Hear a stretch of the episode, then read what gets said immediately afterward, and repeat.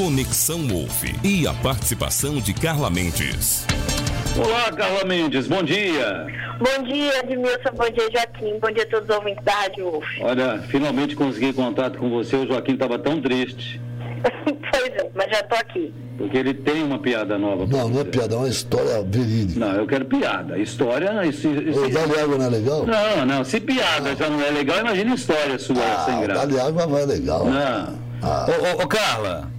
Sim. É, deixa eu abrir meu microfone aqui primeiro, que eu esqueci de abrir o microfone. O Joaquim está aqui ansioso. É, por causa que ele tem uma piada. É um e fato... agora está falando que é fato. Fato é um não fato. interessa, eu quero piada. Mas é um fato engraçado. Ixi, Maria. Pode ser ou não? Pode. Foi o seguinte. Não, mas já? Ela autorizou, vou, oh, oh. o horário está acabando. Então, então, peraí, peraí, então, peraí. mais importante espera, espera. Conexão Wolf e a piadela do Joca.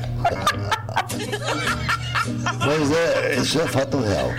Qual? Eu fui, podia criar como se fosse alguém, né? Mas é eu mesmo. Viu, cara, eu fui no, lá na UPA anteontem que a minha esposa estava com sinusite, né? E aí, enquanto ela era atendida, eu passei, fiz o exame de. Eu, medi a pressão, que eu tenho um pouco de pressão alta, né? E eu tive um problema no carro no caminho, fiquei muito nervoso. E quando eu chego no hospital, que eu vejo enfermeira, médica, eu lembro de injeção e fico nervoso. Tava 18 por 10. 18 por 10. É. Aí me colocaram o capitão por embaixo da língua, que diz que embaixo da língua age mais rápido. Aí depois eu entrei para ver como é que estava o atendimento lá, para minha mulher, né? Resume. E aí, não, já estou resumindo. E aí depois de um pouquinho eh, pediram para medir a minha pressão de novo para ver se tinha baixado. Aí veio uma enfermeira e ela mediu, estava 15 por 10, quer dizer, já tinha baixado relativamente bastante, né? E nisso ela falou para mim assim, olha o que ela falou para mim, Carla. Hum. Joaquim, quando a sua pressão estiver alta, você pega um copo e taca-lhe água, taca-lhe água, taca-lhe água. Aí eu falei, ô, enfermeira, eu faço isso direto. Toda vez que eu estou lavando a louça, que eu passo a bucha com detergente, eu pego o copo e taco-lhe água, para deixar ele limpinho tudo e pôr para escorrer. Ah. É, é. Hã? E aí? É isso? Você sabe por que, que ela falou? Para que eu tomasse água? Por causa da pressão, não é? Só que ela falou, você pega o copo e taca ali água. Aí eu falei para ela, eu faço isso quando eu estou lavando louça.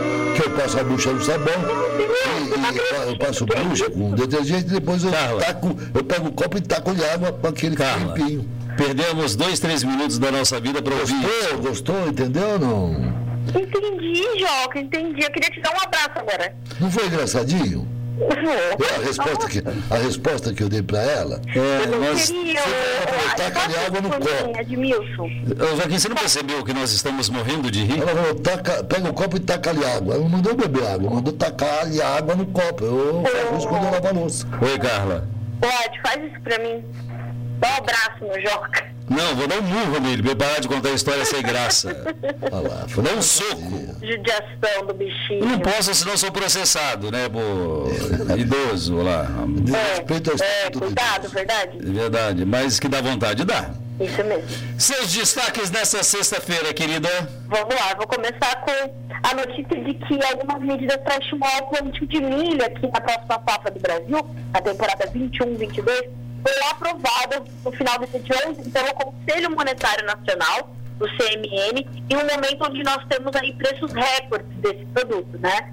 E isso acaba é, é, impactando não só o próprio setor, mas impacta outros setores, principalmente a produção de proteínas, né? A produção de ovos, é, porque os preços do milho estão ali é, como um dos principais itens na formação dos custos de produção de suinocultores, avicultores, né? Então, é, a gente tem esse estímulo ao plantio de milho na próxima, na próxima safra e entre as propostas estão a oferta de mais crédito, mecanismos de apoio à comercialização para apoiar os agricultores né, na, nessa, nesse aumento da produção, porque não adianta só a gente aumentar a produção e depois não conseguir escoar e não ter demanda para isso. Então, vai haver também é, medidas de apoio à comercialização e também aumento da, da produção de sorgo. que é um outro, uma, uma outra cultura importante ali, que ajuda a complementar e muitas vezes até é, é, substituir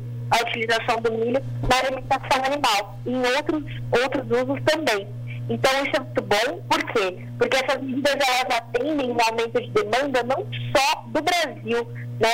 O consumo não, não está alto só aqui no mercado brasileiro, mas a gente tem um aumento do consumo de milho no mundo todo e nós temos um déficit de oferta, ou seja, nos falta nos estoques, na, na oferta mesmo, no cenário de oferta, 20 milhões de toneladas de milho. A gente tem esse déficit. Na soja, isso chega a 10 milhões de toneladas. Por quê? Porque a demanda cresceu mais do que a produção. Então, essas medidas de estímulo, elas são realmente muito importantes. Quando a gente olha, quando eu falo de preços recordes, a gente tem o indicador, né, as referências dos preços do milho, superando 100 reais uma saca de 60 quilos de milho. Né? Isso é muito. Eu já cheguei a noticiar no Notícias Agrícolas a, saca, a mesma saca de 60 quilos valendo 8 reais. Mas 8 reais também era um preço proibitivo para o produtor, né? Nem cobria os custos de produção. E a gente também, chegando nos 100 reais, também acaba prejudicando outros setores. Então, o que precisa ver?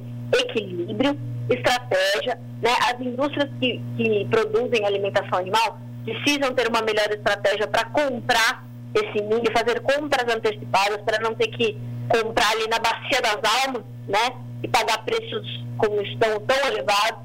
E estes preços, eles não são abusivos, eles não refletem um represamento da oferta, nem nada. Eles só refletem, de fato, uma, uma condição de preços, eh, de, de oferta muito escassa. Então, numa economia de livre mercado, onde a lei de oferta e demanda ela tem um, um peso determinante para a formação dos preços, a gente vê isso acontecer, portanto. Então, é um momento importante do mercado do milho e essas, essas medidas do CMN, chegando para estimular o plantio e aumentar a produção de milho no Brasil, elas são muito bem-vindas. Tá certo, Carla. Isso é uma informação importante. Você quer saber uma certo. coisa boa? Oi? Quer uma noticinha boa? Por favor, estou precisando. Não é tão boa assim, fica calmo. Segura ah. o Seu dólar está subindo um pouquinho hoje. É, aliás, ontem fechou, fechou em baixa, né? 5,33, se eu não me engano. Baixíssima. Puxa vida. Exatamente. É, hoje está quanto já? 5,35. dois centavinhos. Filho, dois centavos no mercado financeiro é como se a gente tivesse caminhado 5 quilômetros. É mesmo? Opa! É, vamos lá. Nós temos aí o dólar que abre em alta, portanto, nessa sexta-feira. Mas se a gente olhar, viu, Ad, para o acumulado na semana e para o acumulado no mês, aí sim a gente vai ver baixas expressivas. O dólar caminha para encerrar a semana com uma queda de quase 3%, 2,85% de perda já acumulada, e no mês de abril uma baixa de 5,15% contra o real. Se essa é, perda se consolidar, o que tende a acontecer realmente, até o final do dia a gente não deve ter grande mudança, é, a gente vai marcar a maior desvalorização mensal do dólar desde novembro do ano passado, tá? É, inclusive o Banco Central né, já anunciou para este pregão um leilão de swap tradicional para rolar até 15 mil contratos com vencimento em novembro de 2021 e março de 2022. O Banco Central faz essas intervenções pontuais para ajudar a manter ali alguma, alguma racionalidade nesse mercado que é tão intenso, tão volátil. Né? Tá certo. Bom, vamos aguardar. O mercado é um negócio curioso, né? A gente. Principalmente a gente que não entende nada, a gente fica só. E você lê daqui, lê dali. Você... Gente, a gente nunca, nunca sabemos se é, se é bom se o dólar sobe, se é bom se o dólar baixa. Bom, vamos lá. Fazendo um resumo rápido. O dólar alto ele é bom para as nossas exportações. Ah. Então, quando a gente olha é, para a formação do dólar, do, do, do, do, preço aqui no Brasil, quando a gente tem o dólar alto, para o importador que está olhando para o real que está desvalorizado, a gente tem uma competitividade muito grande. Então a gente tem exportado muito bem também por essa questão cambial. Além dessa demanda maior por alimentos, além dessa oferta escassa, e do Brasil ser um dos maiores exportadores mundiais de comida e de matéria-prima, né, para exportar. E aí eu expandir as, as fronteiras ali das commodities agrícolas para outras commodities também. Uhum. Tá? Então, essa é a condição quando a gente tem o dólar alto. O dólar baixo, ele é bom para tudo aquilo que a gente importa. Então, a gente importa defensivos agrícolas, por exemplo, a gente importa fertilizantes, a gente importa outros produtos já manufaturados, né? De vários setores, a gente tem muitos parceiros comerciais. Então, tudo aquilo que a gente importa, com o dólar alto, fica mais caro, né? Uhum. Então, é, é, é, um, é um equilíbrio. Mais do que isso, por exemplo, o, o dólar em alta ajuda a pressionar as commodities de uma forma geral. Então, quando você tem o dólar subindo, naturalmente, ou quase sempre, não é uma regra, mas acontece com frequência, das commodities recuarem um pouquinho. Quando as commodities recuam, a gente vê, por exemplo, o petróleo recuando. O petróleo recuando quer dizer que a gasolina tende a ficar mais barato. Só tende, né? Só tende. Exatamente.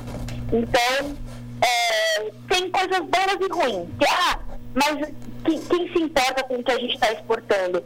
Wesley, se a gente está exportando bastante, nós tivemos que ter pessoas empregadas para promover tudo isso, do campo à exportação ou outras matérias-primas que a gente exporte que não sejam do campo, ou produtos é, industrializados, como as carnes, por exemplo. A gente exporta muita carne suína, muita carne de frango, carne bovina, é, algodão para ser beneficiado, enfim. Tudo isso empregou pessoas, agregou valor. Quando a gente exporta produto pronto, a gente está exportando produto mais caro, de valor agregado. E isso traz divisas para o nosso país. Né? E a entrada de mais dólares ajuda a pressionar o dólar. Né? Então, a gente tem essa condição. E um ponto só para arredondar esse comentário do dólar, é, o dólar tem uma tendência de queda agora, a gente tem a possibilidade de ver os juros voltando a subir no Brasil, o que deve atrair, atrair mais dinheiro para cá e ajudar a pressionar a moeda americana e promover uma, uma valorização do real. Então, é, é, de fato, como você falou, é realmente engraçado e só para quem tem coração forte acompanhar o mercado. Não. Muito bem, Joaquim. Até segunda, filho. Até segunda, Carlinha, bom dia para você. Não, ah, ah, cara, não desliga não que eu ainda quero falar com você. Viu? Eu tô dando meu bom dia para ela, bom dia para você, é. viu? Bom dia, E já sabe, se alguém tiver com pressão alta, você fala para ele, fala para ele pegar um copo e tacar de água. Ai, tacar de água no copo, tá bom? Meu pai. Bom dia, bom fim de semana para você. Já estou com saudades, viu? E até segunda-feira. Ah, fofura. também, também não vejo a hora de falar com você na segunda, Jorge. Tchau, gente. Tchau, ai, já você encerra. Ai, Joaquim, isso é terrível. Bom dia para todos que nos acompanharam até agora. Bom fim de semana e até segunda-feira. Aí, Admilson, agora é, você encerra. Ô, Carla Mendes, é, eu gostaria que você encerrasse o programa hoje, tá? Um, bom final de semana para você. E por, gente, por gentileza, encerre o programa. Diga que o programa voltará na segunda-feira, 8 da manhã. Se vira nos 30. Senhoras e senhores, nossos amigos ouvintes da Rádio Wolf, o Conexão Wolf volta na segunda-feira, às 8 horas da manhã. A gente já espera por aqui. Bom final de semana.